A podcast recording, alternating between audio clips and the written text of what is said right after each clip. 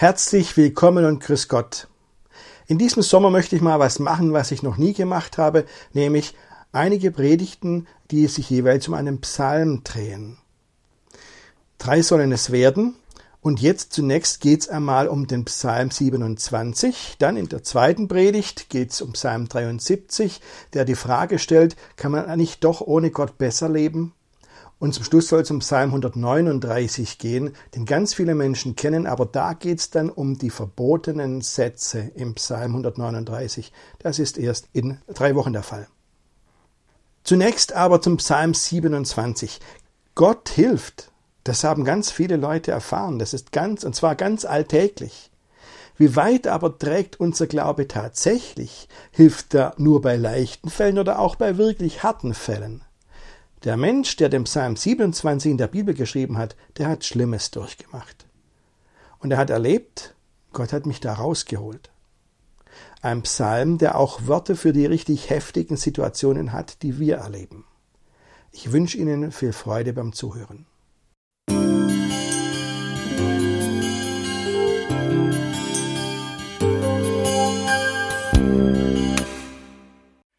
Liebe Schwestern und Brüder, der Psalm 27, der, den haben wir heute nicht nur gebetet und jetzt auch gesungen, der soll auch das Thema meiner Predigt sein. Ich mache mal was, was ich noch nie gemacht habe, nämlich über einen Psalm predigen. Und ähm, das ist heute der Psalm 27 und am nächsten Sonntag der Psalm 73 und dann in vier Wochen der Psalm 139, aber von einer ganz anderen Seite her betrachtet. Heute Psalm 27. Gott hilft uns. Also ich glaube, das haben wir alle schon erlebt, dass Gott uns hilft. Glaube ist Hilfe zum Leben und Hilfe im Leben. Glaube ist immer Lebenshilfe. So, und manchmal stehe ich da und frage mich, ja, die einfachen Fälle okay. Aber kann unser Glaube, kann Gott auch helfen, wenn es richtig hart auf hart kommt? Was kann Gott denn da machen? Und mit dieser Frage, kann Gott da überhaupt noch helfen, wenn es hart auf hart kommt? Tut er es auch? Da bin ich ganz sicher nicht allein. Denkst du mal, wie es Jesus gegangen ist. Als er am Kreuz hing, da standen unten die Leute und haben sich auch gefragt, ja, wie, wie weit trägt jetzt sein Glaube? Hilf dir doch selbst, wenn du Gottes Sohn bist. Steig runter vom Kreuz, haben sie gesagt. Und andere haben gesagt, er hat doch die ganze Zeit auf Gott vertraut. Der soll ihm jetzt helfen, wenn ihm was an ihm liegt. Und dann werden wir sehen, was ihm sein Glaube überhaupt hilft. Und Jesus, Jesus, der hing da und hat gesagt, mein Gott, warum hast du mich verlassen? Also, wie weit trägt Glaube? Hilft uns unser Glaube nur in den leichten Situationen, in den kleinen Problemen? Steckt denn genug Kraft dahinter, dass wir, wenn es hart auf hart kommt, auch Hilfe erfahren? Ich stelle mir das so vor, das ist so ähnlich wie beim Kopfweh. Wissen Sie, wenn man Kopfweh hat und es geht ganz gut, dann braucht man gar keine Medikamente. Wenn es ein bisschen heftiger wird, dann nimmt man so eine Standardtablette, kennen Sie alle. Aber ich sage Ihnen was, wenn ich meine Migräne bekomme, dann hilft Standardtablette gar nichts, überhaupt nichts, da brauche ich härtere Sachen. Aber jetzt bitte nicht erzählen, der Pfarrer von Hausen nimmt härtere Sachen. So ist es nicht gemeint, es ist nur bei Migräne dann. Wissen Sie aber, ist das bei uns im Glauben auch so? Standardtablette, gell? Hilft für leichte Fälle. Aber was ist, wenn es richtig heftig wird, wenn es hart auf hart kommt? Und genau an dieser Stelle, genau hier, bei dieser Frage, da kommt der Psalm 27 ins Spiel. Genau hier. Der Psalm 27, finde ich, ist ein besonderes Gebet. Das ist das Gebet eines Menschen, der wirklich Schlimmes erlebt hat nicht nur theoretisch drüber nachdenkt oder so, wie es sein könnte, der hat das durchlitten. Und er hat erlebt, dass Gott ihm auch da geholfen hat. Das ist das Besondere an diesem Psalm. Es ist ein Psalm für die ganz harten Fälle. Und ich schöpfe aus diesem Psalm ganz viel Kraft und das möchte ich heute gerne mit Ihnen mal teilen. Wenn man sich diesen Psalm anschaut, und jetzt haben Sie ihn ja ganz abgedruckt im Liedblatt, da ist Ihnen vielleicht aufgefallen, dieses kleine Zeichen da etwas in der Mitte vom Psalm, so ein kleiner Wirbel, ähm, so ein Trennzeichen, das markiert die beiden Hälften des Psalms. In der ersten Hälfte, da erzählt dieser Mensch, ich habe Furchtbares erlebt, aber du Gott, du hast mir geholfen und du wirst mir auch immer helfen. Du hast mich da rausgeholt. Und dann in der zweiten Hälfte, also ab Vers 7, das heißt nach diesem Trennzeichen, da sagt dieser Mensch, so und jetzt ist es soweit. Gerade jetzt, wo ich an allen Fronten gleichzeitig kämpfe, jetzt brauche ich deine Hilfe, Gott. So ist dieser Psalm aufgebaut. Also, wie ist das? Wie hilft Gott denn in den harten Fällen? Ich möchte mal die erste Hälfte dieses Psalms nochmal vorlesen, weil das sind, die, da sind viele Strophen drin, viele Verse drin, die in unserem Gesangbuch nicht abgedruckt sind. Da ist es mal ganz gut, sich das vor Augen zu führen. Die erste Hälfte. Der Herr ist mein Licht und mein Heil. Vor wem sollte ich mich fürchten? Der Herr ist meines Lebens Kraft. Vor wem sollte mir grauen? Wenn die Übeltäter an mich wollen, mich zu verschlingen, meine Widersacher und Feinde, müssen sie selber straucheln und fallen. Wenn sich auch ein Heer wider mich lagert, so fürchtet sich dennoch mein Herz nicht. Wenn sich Krieg wider mich erhebt, so verlasse ich mich auf ihn. Eines bitte ich vom Herrn, das hätte ich gerne, dass ich im Hause des Herrn bleiben könne mein Leben lang, zu schauen, die schönen Gottesdienste des Herrn und seinen Tempel zu betrachten denn er deckt mich in seiner Hütte zur bösen Zeit. Er birgt mich im Schutz seines Zeltes und erhöht mich auf einen Felsen. Und nun erhebt sich mein Haupt über meine Feinde, die um mich sind. So will ich opfern in seinem Zelt mit Jubel. Ich will singen und Lob sagen unserem Herrn.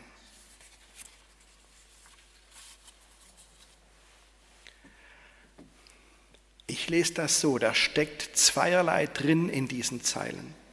Zum einen steckt da diese unglaublich, dieses unglaubliche Gottvertrauen dieses Menschen drin, die Zuversicht, die der an den Tag legt. Alle Achtung. Und es steckt auch das andere drin, was der erlebt hat, was er Schlimmes mitgemacht hat, durchlitten hat, Übeltäter wollen mich verschlingen, schreibt er. Die Leute wollen, da gibt es Leute, die wollen ihm ans Leben. Sein Leben ist bedroht. Und Luther hat ähm, poetisch übersetzt, wollen mich verschlingen. Ja? Wörtlich steht da, wollen mich fressen. Und was da tatsächlich dahinter steckt, das sage ich Ihnen jetzt gar nicht. Das ist nämlich absolut nicht jugendfrei. Ähm, aber jetzt kommt der Werbeblock. Auf der letzten Seite des Liedblattes steht, Ende September möchte ich einen Vortrag machen über die Psalmen, um die Psalmen besser zu verstehen. Und da kommt auch dann dieses Detail, was das eigentlich heißt, hier was dahinter steckt. Es muss schlimm gewesen sein. Er spricht von Widersachern, er spricht von Feinden.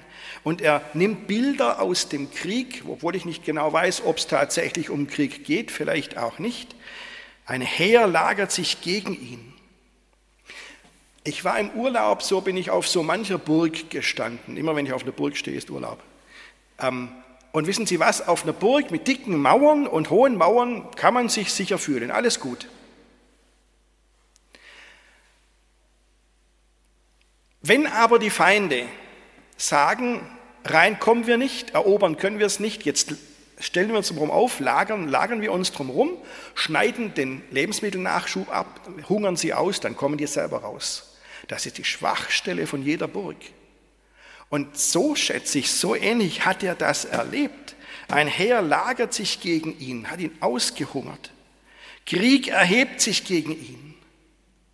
Und wissen Sie, ich schätze mal, dass die Flüchtlinge, die zu uns kommen nach Deutschland und dass auch die Älteren unter uns diesen Psalm vielleicht noch mal anders lesen als wir ihn, als ich ihn lesen, der ich Krieg nie erlebt habe.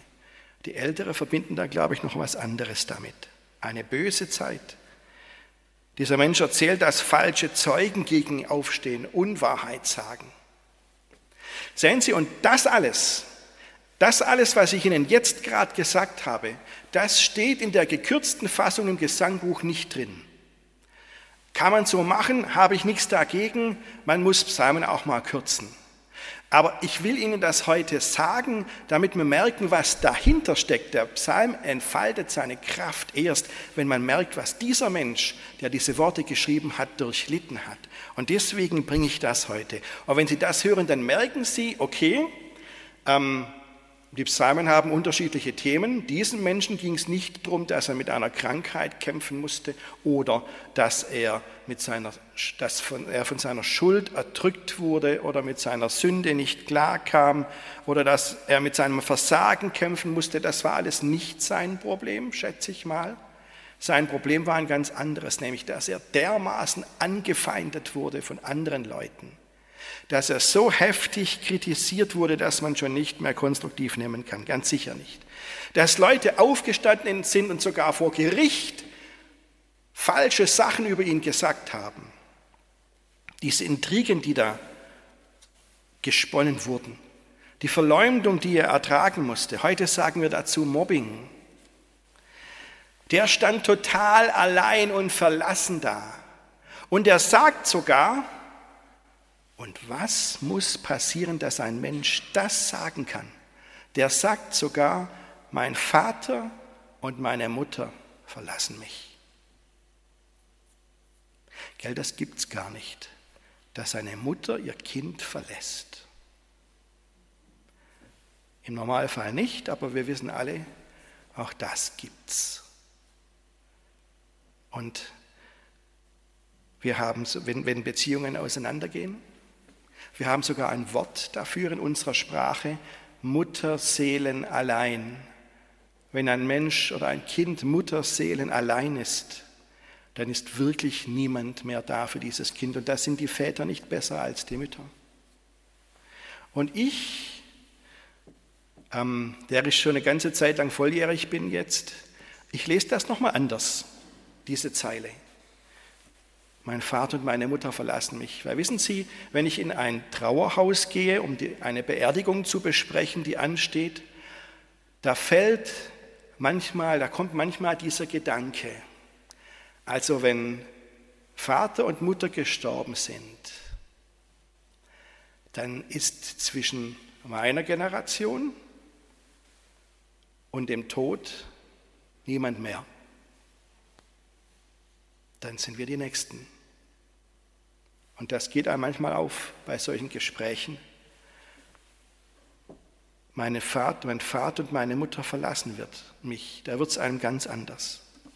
So ist es diesen Menschen gegangen. Der war völlig allein und verlassen, dass niemand, der auf seiner Seite stand. Dafür aber war er umzingelt von lauter Leute, die gegen ihn waren. Und ich stelle mir so vor, dass das manchmal vielleicht so ist, wie es auf unseren Schulhöfen ist. Nicht immer, aber manchmal ist es so, dass ein Schüler oder eine Schülerin allein ist und alle anderen sind gegen ihn. Vielleicht haben Sie das, auf dem, das Bild auf dem Plakat gesehen, mit dem wir zu diesem Gottesdienst eingeladen haben. Alle gegen einen, da sitzt ein Schüler da, völlig in sich zusammengesunken. Der wird die Hänseln dehnen. Die beleidigen den. Und jedes beleidigende Wort ist ein Schlag ins Gesicht, auch wenn es keine körperliche Gewalt ist. Vielleicht, weil sie einfach nicht akzeptieren, dass der Kerl anders ist oder das Mädel. Und dann passiert es, dass ein Kind oder auch ein Jugendlicher mit 16 Jahren morgens nicht mehr aus dem Bett aufsteht und zu seiner Mutter sagt, ich gehe nicht mehr in die Schule. Ich pack das nicht mehr. Das ist Psalm 27. Genau das. Wenn alle gegen einen sind, wenn man völlig allein dasteht, wenn sich alle Freunde gegen jemand, gegen einen gewendet haben. Und sei es, dass man das im Verein erlebt oder in der Gemeinde erlebt, sei es, dass man es im Geschäft erlebt, dass man völlig allein dasteht oder in der Öffentlichkeit bei unseren Politikerinnen und Politikern. Das sind richtig harte Fälle und dafür ist dieser Psalm 27 so. Und jetzt frage ich, und wie hilft dann Gott? Schauen wir doch mal, wie Gott diesem Menschen geholfen hat, der den Psalm geschrieben hat. Der hat es doch aufgeschrieben. Denn Gott deckt mich in seiner Hütte zur bösen Zeit. Er birgt mich im Schutz seines Zeltes und erhöht mich auf einen Felsen. Und nun erhebt sich mein Haupt über meine Feinde, die um mich sind. Gott birgt mich. Gott hüllt mich ein, er schützt mich. Das hat dieser Mensch erlebt. Und dann schreibt er sogar, Gott erhöht mich auf einen Felsen. Vielleicht kennen Sie die Geschichte von David, als er noch nicht König war, sondern am Hof von Saul war. Da kam der Tag, an dem König Saul was gegen ihn hatte. Und es war, da war Hopfen und Malz verloren König Saul wollte ihn umbringen. David ist geflohen vom Königshof. König Saul mit seinen Leuten hinterher hat ihn durchs halbe Land gejagt, tagelang. Und in einer Nacht, als alle geschlafen haben, da ist David leise ins Lager von Saul geschlichen. Bis zum König ist er vorgekommen und da lag neben dem König sein Speer.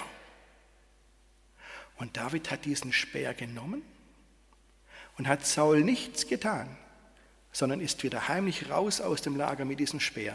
Und dann ist er daneben dran auf eine Anhöhe geklettert und auf einen Felsen gestanden.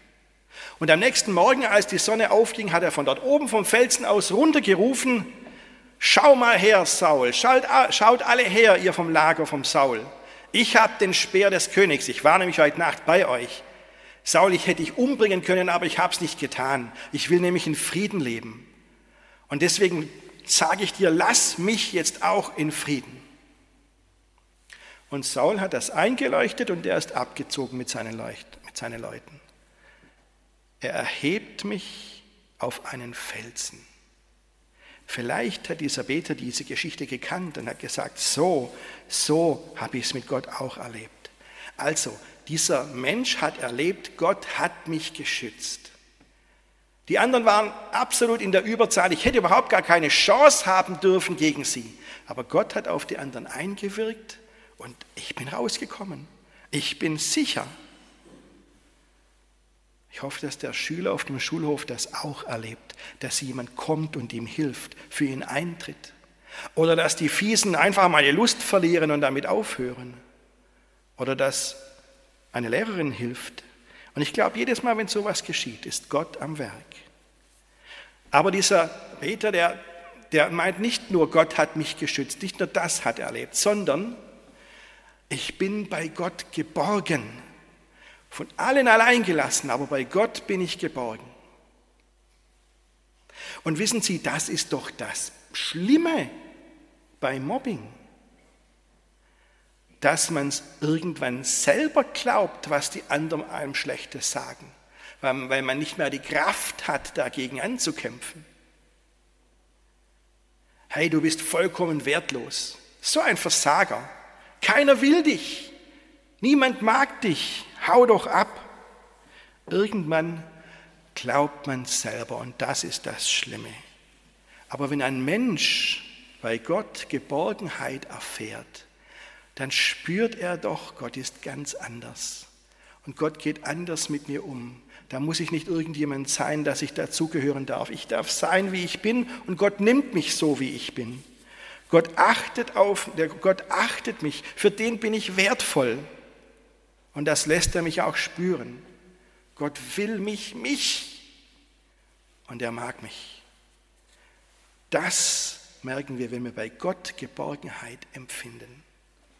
So geht Gott mit uns um, dass wir innerlich zur Ruhe kommen, dass er uns aufrichtet, dass er unser Selbstvertrauen stärkt, dass er Mut in uns wachsen lässt, dass wir uns mal an jemandem anvertrauen und nicht alles in uns reinfressen. Dass wir so mutig werden, dass wir auf jemand anderen zugehen und sagen, du, hilf mir. Das hat der Beter von Psalm 27 erlebt. Gott schützt mich. Gott bringt mich in Sicherheit. Gott schenkt mir Geborgenheit. So, und wie ist das jetzt bei uns? Und jetzt wäre alles leicht für mich, wenn ich als Ihr Pfarrer sagen könnte, ich verspreche euch, Gott schützt euch in jeder Situation und jede einzelne von euch schützt Gott. Aber so einfach ist es nicht. Das ist der Punkt. Gott hat nicht alle geschützt, die in Not waren. Ich kenne Leute, da sage ich, die hat Gott nicht geschützt. Ich denke an die Christen, die verfolgt werden in anderen Ländern. Ich denke an die Leute, die Gewaltopfer werden, die Opfer von Gewalt werden, die sogar dann umgebracht werden. Wenn es hier bei uns geschieht, geschieht dann ähm, wissen wir ja den Namen, aber so oft passiert das und kein Mensch weiß es. Die verschwinden einfach und sind weg. Niemand kennt mehr die Namen. Gott schützt nicht jedes Mal und nicht alle und nicht in jeder Situation. Das ist wahr. Und es ist kaum auszuhalten. Ich weiß nicht, warum.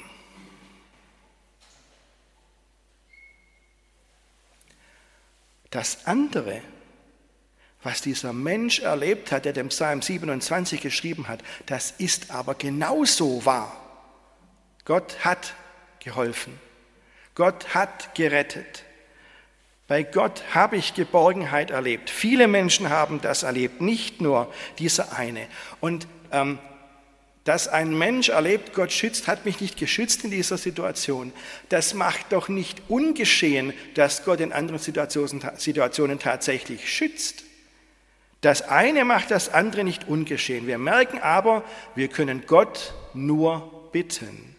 Gott ist keine Versicherung und keine Polizei. Wir können Gott nur bitten. Aber jede einzelne Zeile in diesem Psalm 27 sagt uns, das sollst du auch. Bitte Gott, wende dich an Gott, der hilft. Tu das. Jede einzelne Zeile.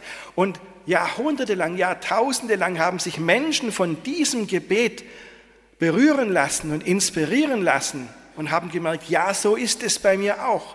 Paul Gerhardt zum Beispiel, der in seinem Lied diese, dieses, diese Strophe geschrieben hat, die wir gesungen haben vorhin. Da wollt ich meine Herzensfreud an seinen Diensten sehen und rühmen, wie zur bösen Zeit so viel Guts an mir geschehen, da er mich fleißig hat verdeckt in seiner Hütten und versteckt in einem starken Felsen. Paul Gerhardt hat es erlebt und hat es beschrieben. Gott hat ihm geholfen. Und das war nicht nur in früheren Jahrhunderten so, dass man drüber Bücher lesen kann, das ist auch heute noch so. Und nicht nur bei uns, sondern überall. Ich habe von einem Kollegen gelesen, der in Lima in Peru arbeitet. Ähm, beim Kinderwerk Lima, die haben dort ja eine Schule in, in Lima und Kindergärten und Berufsausbildungen auch, machen eigentlich die Kinderspeisungen, haben Kirchengemeinden und in einer dieser Kirchengemeinden arbeitet dieser Pfarrer Raphael Alva. Und ähm, der hat vor kurzem hat er gesagt, äh, dass er mit äh, Corona angesteckt wurde. Und ich sage Ihnen, in Peru ist Corona nochmal ganz anders als bei uns. Ganz anders wenn ich höre, was der erzählt hat. Der hat geschrieben, ich kann nicht mit Bestimmtheit sagen, wo ich mich angesteckt habe. Aber eines Tages bekam ich plötzlich Kopfschmerzen und Fieber. War Corona. Und schlimmer noch, ohne es zu wissen, hatte ich auch meine Frau angesteckt. Eines Tages konnte sie kaum noch atmen. Sie weinte und bat mich, sie zu einem Arzt zu bringen. Aber unsere Krankenhäuser sind alle restlos überfüllt. Ich rief einen Arzt an, der auch in unsere Kirchengemeinde kommt. Und der hat sie mir gesagt, und jetzt hören Sie genau zu. Pastor, bringen Sie Ihre Frau nicht ins Krankenhaus. Es gibt keine Schnelltests mehr. Die Leute sitzen in den Gängen auf dem Boden. Wir werden sie nicht behandeln können. Meine Frau ist Diabetikerin. Sie lag auf dem Bett und rang nach Luft. Ich musste was tun. Der Arzt schickte mir über WhatsApp ein Rezept für Medikamente gegen Fieber und Entzündungen. Ich ging los, um sie zu kaufen. Aber in den Apotheken herrschte absolutes Chaos. Mir gelang es nur, ein Spray zu kaufen, das ihr das Atmen erleichtern sollte, aber das half nicht viel. Da machte ich mich erneut auf den Weg. Es war zum Verzweifeln. In jeder Apotheke musste ich mich in lange Schlangen einreihen und als ich endlich dran war, hieß es jedes Mal, tut uns leid, diese Medikamente sind ausgegangen. Meine Verzweiflung wurde immer größer. In meiner Not stellte ich mich in eine ruhige Straßenecke und fing an zu beten. Ich flehte zum Herrn. Da kam mir dieser Vers aus Jesaja 41 in den Sinn. Ich bin der Herr, dein Gott, der deine rechte Hand fasst und zu dir spricht. Fürchte dich nicht. Ich helfe dir. Das war ganz nah, ganz praktisch. Ich hatte den Eindruck, dass Gott zu mir sprach. Ich wurde ruhiger und betrat die nächste Apotheke und kaum zu glauben, sie hatte eines der Medikamente vorrätig. Und ich ging zu einer weiteren und da konnte ich das zweite Medikament kaufen. Und um es kurz zu sagen, er selber ist inzwischen wieder vollkommen geheilt seine Frau noch nicht, die hing viel schlimmer drin, aber es geht ihr schon besser. Das erlebt ein Mensch, der im größten Chaos, in, der, in dem, er, dem er sich völlig allein und verlassen erlebt hat, gefühlt hat, zu Gott sagt, Gott hilf doch. Herr, höre meine Stimme, wenn ich rufe, sei mir gnädig und antworte mir, heißt es im Psalm 27. Und dann hat er das erlebt, dass er letztendlich sagen kann, ich werde die Güte des Herrn sehen. Solche Erfahrungen, ich glaube, die sind gemeint. Und an die denke ich, wenn ich den Psalm 27 lese. Ein Psalm für die ganz harten Fälle. Und dieser Psalm hat Worte für uns. Er spricht sogar direkt zu uns, ganz am Schluss. Harre des Herrn. Sei getrost und unverzagt und harre des Herrn. Sei mal gespannt drauf, wie Gott dir helfen wird und verlass dich auf ihn. Steh aufrecht, wenn die anderen alle gegen dich sind und dich umzingeln. Hab keine Angst. Der Herr ist mein Licht und mein Heil. Vor wem sollte ich mich fürchten? Der Herr ist meines Lebens Kraft. Vor wem sollte mir grauen? Vor niemand. Amen.